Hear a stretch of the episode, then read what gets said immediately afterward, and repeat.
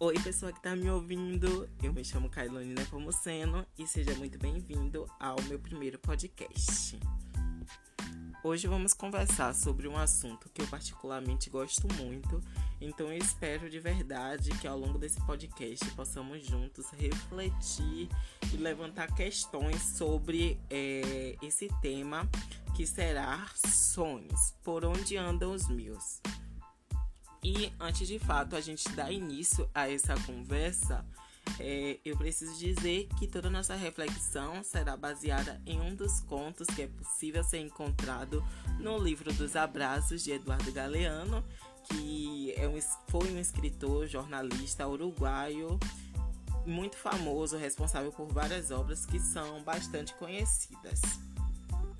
O conto dessa obra de Galeano que eu escolhi para é, tomar como base da nossa reflexão foi Os Sonhos Esquecidos, que foi um conto que eu me identifiquei bastante enquanto estava lendo e senti o desejo de é, abrir uma reflexão, né, um debate sobre ele.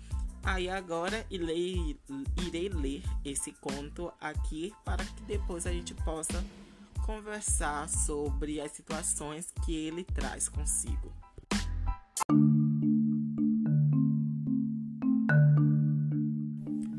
Os sonhos esquecidos. Helena sonhou que deixava os sonhos esquecidos numa ilha. Claribel Alegria recolhia os sonhos, os amarrava com uma fita e o guardava bem guardados. Mas as crianças da casa descobriam o esconderijo e queriam vestir os sonhos de Helena. E Claribel, zangada, dizia a eles: Nisso ninguém mexe. Então Claribel telefonava para Helena e perguntava: O que eu faço com os seus sonhos?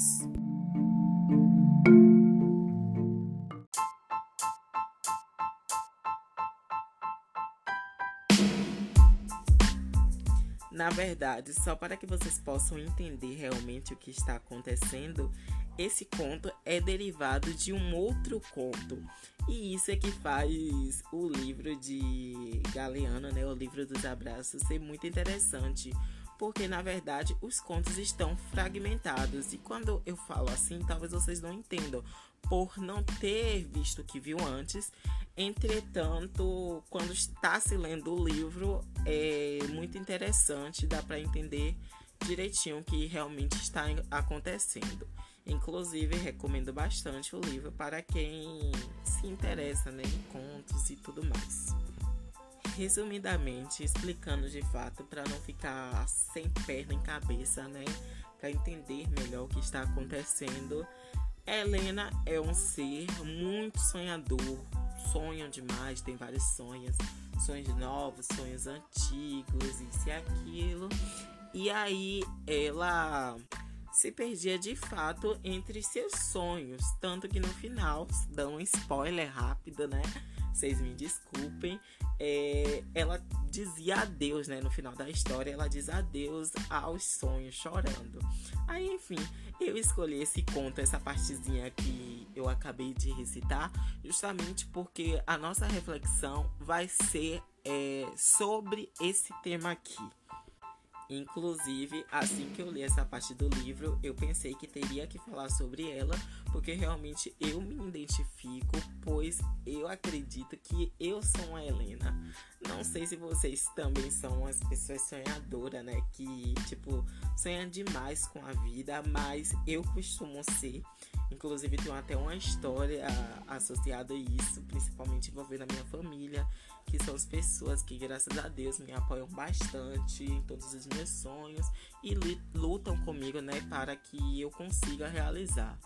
Mas enfim, eu irei contar rapidamente sobre essa história para exemplificar de fato o que eu tô querendo trazer com isso, né? Então vamos lá, a história é o que?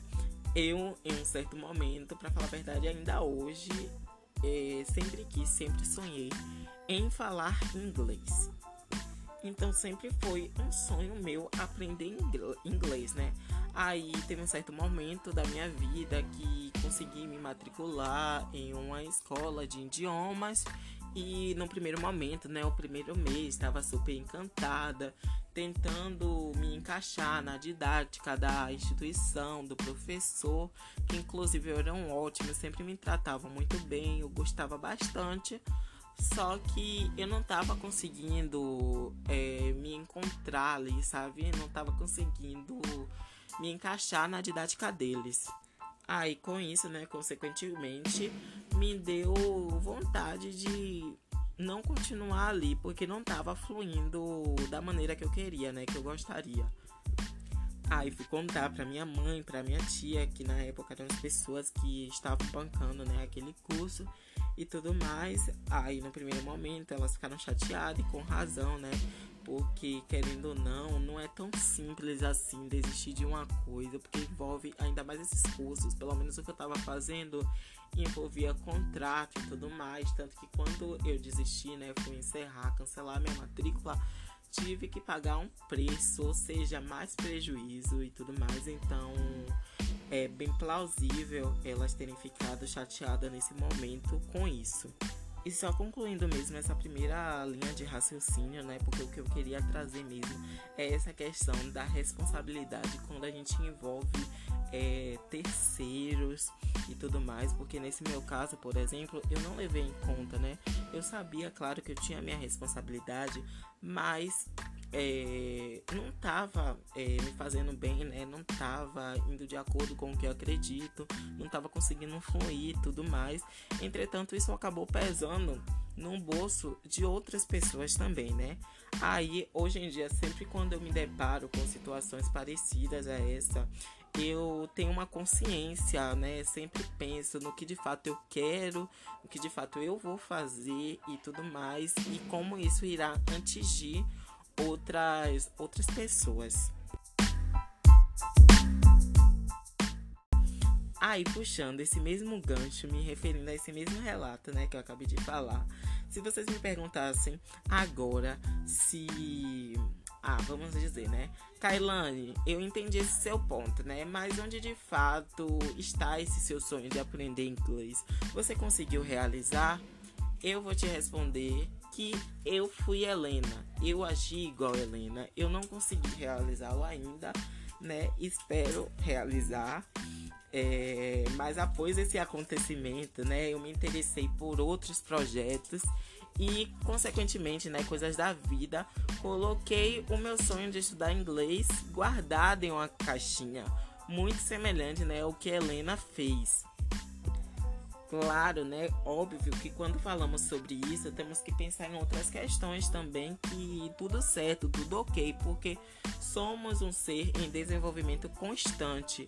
Então é normal mudarmos de opinião, amadurecermos e querermos ter outros sonhos, né? Dar prioridades a outros sonhos. Perceber que de fato talvez aquele nosso sonho antigo não seja o nosso desejo de agora, né?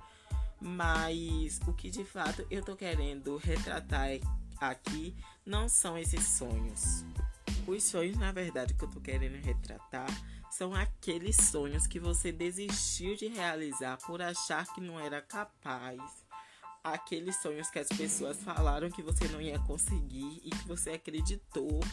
Aquele nosso sonho que eu não sei se vocês estão conseguindo entender direito, mas eu estou falando daquele sonho que você tem que você quer realizar, mas que por algum motivo, né, você acabou colocando ele ele em segundo plano, desistiu, enfim, né, por alguma razão.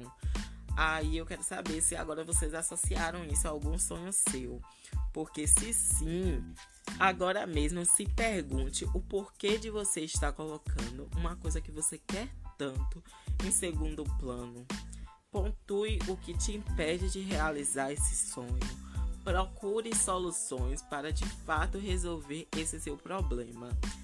É, eu falei né, no início desse podcast que eu gostava muito de conversar sobre, sobre esse tema, porque eu fico refletindo também, né? Como eu disse aqui, eu costumo ser uma Helena, mas eu quero mudar isso. não quero deixar alguns sonhos que são importantes para mim em uma caixinha e depois, por venturas da vida, ter que abandoná-lo.